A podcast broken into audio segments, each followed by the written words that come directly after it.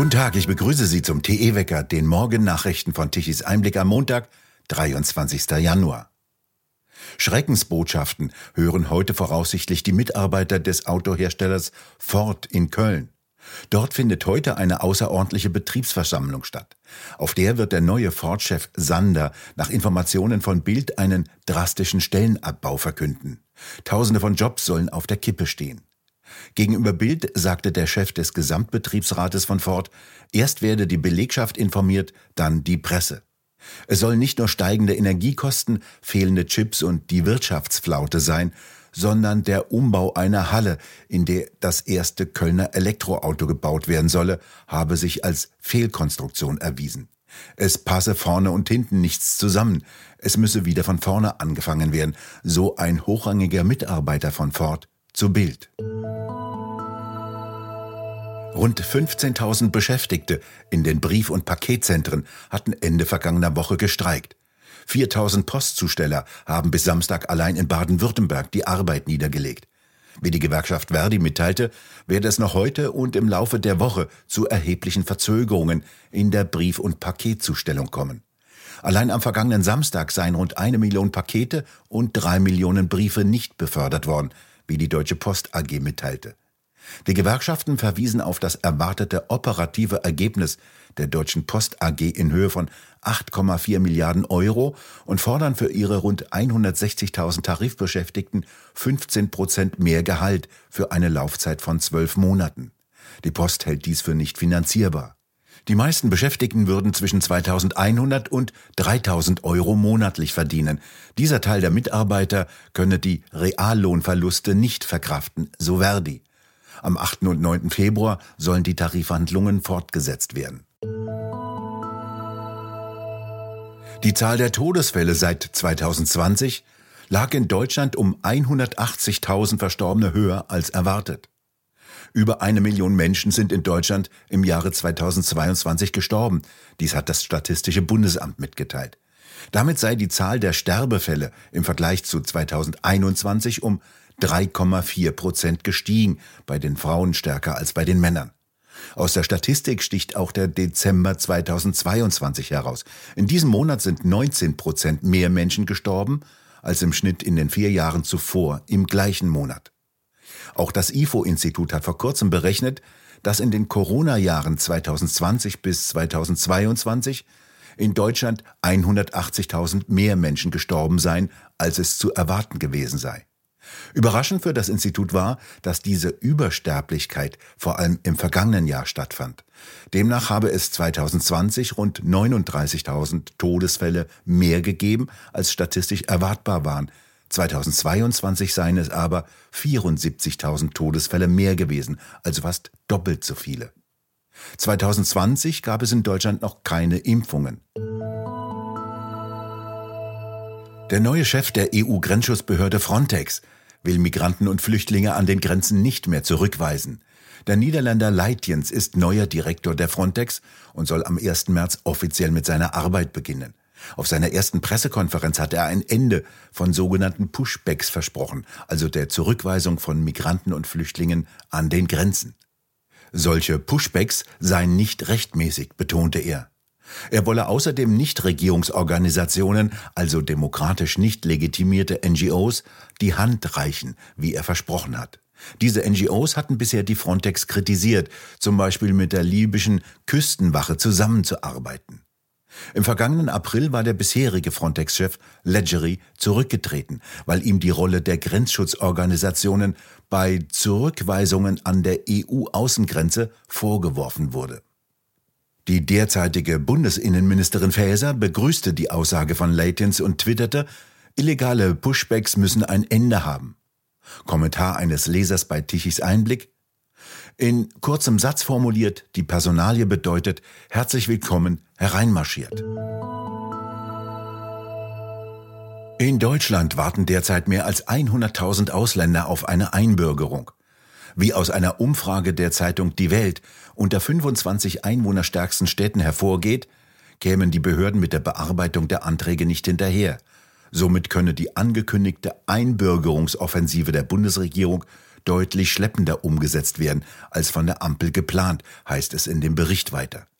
So meldete die Stadt Berlin, dass dort derzeit rund 26.000 Anträge offen sind, in Hamburg 18.000 und in München 10.000. Einmal sei die Zahl der Anträge stark gestiegen, zum anderen fehle Personal und weiterhin müssten Abfragen bei mehreren Sicherheitsbehörden gestellt werden. Heißt es zu den Ursachen. Als unendlich schmerzhaft hat Ursula von der Leyen die Korruptionsaffäre im EU-Parlament bezeichnet. Die meisten Parlamentarier seien unendlich fleißig, leidenschaftlich für Europa und integer, sagte sie in einem Interview mit dem Deutschlandfunk. Es gelte nun, das Vertrauen der europäischen Bürger wiederzugewinnen, indem, wie sie wörtlich sagte, wir gute Politik machen und liefern.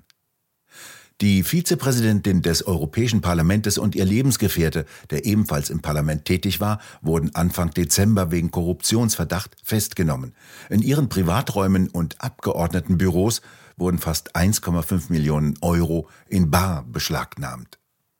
Nichts dazu gesagt hatte von der Leyen zu einigen Fragen allein zu ihrer jüngsten Vergangenheit wo ihre Kurznachrichten von den Verhandlungen mit dem Impfstoffhersteller Pfizer abgeblieben sind und zum Verhältnis ihres Ehemannes, der bei einer Tochter dieses Impfstoffherstellers arbeitet.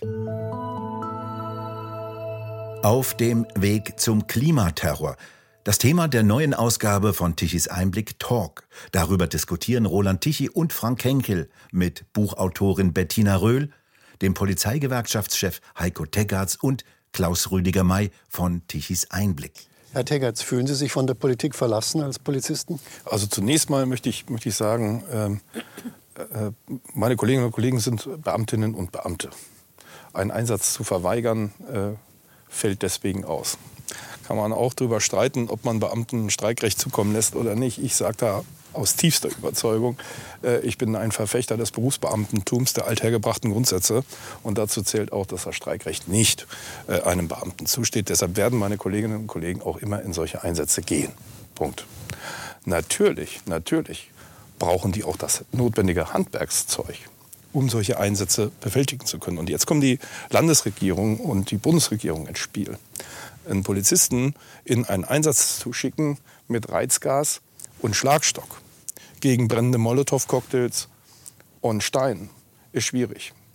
Da braucht, die, da braucht die Polizei, da braucht die Polizei schlichtweg auch mal andere technische Hilfsmittel. Um die ergeben zum Beispiel den Wasserwerfer. Den Wasserwerfer. Ich gehe sogar noch einen Schritt weiter und sage, äh, ich halte es für durchaus verhältnismäßig, dass die Polizei in solchen Situationen, wie wir sie auch insbesondere in der Silvesternacht äh, gesehen haben, ruhig mit Gummigeschossen zu Werke gehen sollte. Erster Punkt. Was mir aber auch noch viel wichtiger ist, es sind die gesetzlichen Grundlagen. Ich meine, wir diskutieren ja jetzt über eine Strafverschärfung, das zum Verbrechenstatbestand zu machen. Ja, das ist ein erster guter Schritt, den ich ausdrücklich begrüße. Aber, aber, ich glaube nicht, dass das in dem Moment, in dem meine Kolleginnen und Kollegen dort im Einsatz sind, tatsächlich hilft. Hier brauchen wir Präventivbefugnisse. Und auch da kommt jetzt wieder die Landesregierung ins Spiel, ihre Polizeien, also das Polizeirecht so auszulegen, wie beispielsweise in Bayern, dass in solchen Fällen diese, diese Krawallmacher auch in sogenanntes Unterbindungsgewahrsam genommen werden kann und das bis zu 30 Tagen. Dann, spätestens dann werden sich diejenigen überlegen, ob sie Molotow-Cocktailsteine in die Hand nehmen oder sich an gewaltbereiten Demonstrationen beteiligen. Hm, Sagen Sie mal, aber äh, ein Teil des Geschehens ist ja auch, dass das gute Verhältnis der vieler Deutscher mit der Polizei gelitten hat, weil viele Bürger das Gefühl haben, bei den Corona-Demonstrationen, wo eher ältere Menschen oder auch äh, Greisinnen doch von der Polizei sehr brutal angepasst, angefasst wurden. Ich will Ihnen jetzt diese Bilder nicht äh, lieber äh, vorhalten. Äh, und gleichzeitig hat man das Gefühl, bei Klimademonstranten, da werden die gewärmt, geschont, geschützt da wird irgendwie mit zweierlei äh, Maßstäben gearbeitet. Ist es eine, Polit eine Politisierung der Polizei? Da gibt es die bösen Coronas, da darf man drauf. Und da gibt es die lieben Klimas, denen muss man eine Wärmedecke umlegen, wenn sie sich auf einen kalten Straßenboden kleben. Nein, das glaube ich nicht. Also das glaube ich nicht. Die Polizei hat den gesetzlichen Auftrag, das Demonstrationsrecht zu schützen.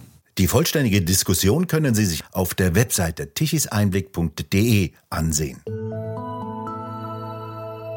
Ein Hochdruckgebiet auf dem Atlantik dehnt sich aus und bestimmt in den kommenden Tagen das Wetter über Deutschland.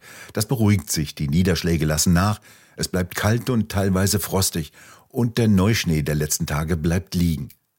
Winterliche Hochdruckwetterlage, das bedeutet eben, meist bleibt der Himmel bedeckt, Nebelfelder treten auf, selten kann die Sonne durchdringen. Die Temperaturen bewegen sich im Bereich zwischen 0 und 3 Grad. Und nun zum Tichys Einblick Energiewende-Wetterbericht. Kaum Wind, kaum Sonne, schlechte Zeiten für die sogenannte Energiewende. Da kommt nicht viel von dem, was eigentlich Deutschland dermal einst mit Energie versorgen soll, wenn Kohle- und Kernkraftwerke abgeschaltet werden. Und Claudia Kempfert vom Deutschen Institut für Wirtschaftsforschung fordert immer noch mehr Windräder und meint ja, Energiespeicher gebe es, so wörtlich, noch und nöcher. Sie hat aber bisher nicht verraten, wo. Die einzigen realen Energiespeicher sind die Kohlelager bei den Kraftwerken. Gestern Mittag verbrauchte Deutschland um 12 Uhr 55 Gigawatt Strom. Das ist recht wenig. Von den Windrädern kamen lediglich 7 Gigawatt elektrischer Leistung an und der Windanteil sank im Laufe des Nachmittags noch weiter ab. Ohne konventionelle Kraftwerke, die praktisch die komplette Leistung liefern mussten, hätten wir sogar an einem verbrauchsschwachen Sonntag im Dunkeln gesessen. Noch interessanter zeigte sich die Situation am vergangenen Freitag. Da kam in ganz Deutschland fast nichts mehr von den Windrädern. Da standen nahezu sämtliche Windräder still. Die Annahme erwies sich als Trugschluss, dass irgendwo in einer Ecke Deutschlands immer der Wind wehen würde. Wir bedanken uns fürs Zuhören. Schön wäre es, wenn Sie uns weiterempfehlen. Weitere aktuelle Nachrichten lesen Sie regelmäßig auf der Webseite tichiseinblick.de und wir hören uns morgen wieder, wenn Sie mögen.